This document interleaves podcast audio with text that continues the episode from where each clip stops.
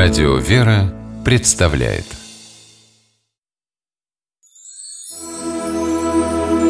Богослужебные песнопения православного храма Здравствуйте! С вами Федор Тарасов. Православное богослужение складывалось веками и имеет к настоящему времени довольно сложную структуру. Песнопение, звучащее в православных храмах, делится на несколько типов – один из них называется стихира. Данный вид песнопений назван так из-за особенностей своего исполнения на богослужении. Пение любой стихиры всегда предваряет стих из текста Библии. Отсюда и название стихира. Стихиры бывают разные. В одних говорится о смысле церковного праздника, в других прославляются святые, память которых совершается в этот день. В начале каждого вечернего богослужения поются стихиры на «Господи воззвах», об особенностях этого вида песнопений рассказывает священник Антоний Борисов.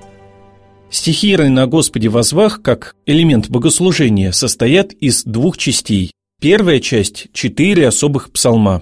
Номера, под которыми они значатся в Библии – 140, 141, 129 и 116.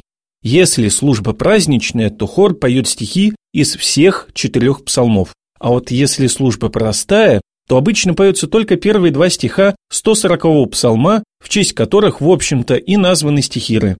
«Господи, возвах к Тебе, услыши мя, услыши мя, Господи». Переводятся они на русский язык так «Господи, я возвал к Тебе, услыши меня, услыши меня, Господи». Псалмы 140, 141, 129 и 116 были написаны пророком Давидом во время его скитаний. Давид был гоним, жестоким царем Саулом, видевшим в пророке не избранника Божия, а политического конкурента. Четыре упомянутых псалма представляют собой молитву, находящегося в смертельной опасности человека, который просит Господа уберечь его от опасностей и лютой кончины.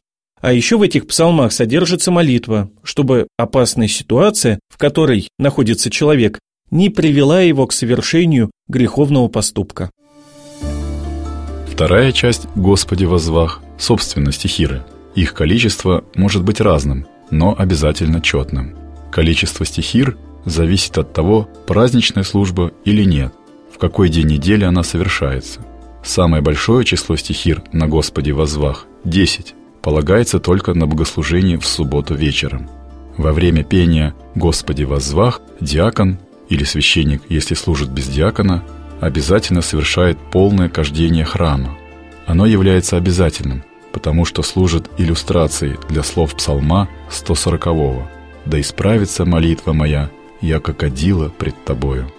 Давайте послушаем исполнение стихир на Господе возвах хором Свято-Троицкой Сергиевой Лавры и Московской Духовной Академии.